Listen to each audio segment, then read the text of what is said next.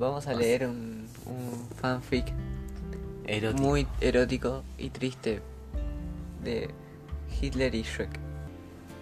Parte 1. Shrek para los amigos. Un día Shrek estaba en una tipo de iglesia con Hitler. Entonces Hitler y Shrek se empezaron a acercar un poco a poco. Y se abrazan.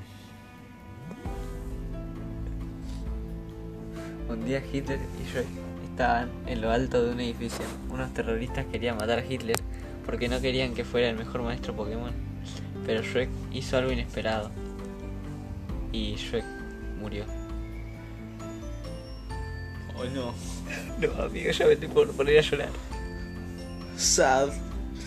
Al final Hitler se tuvo que despedir de Shrek Senpai con todos sus compañeros.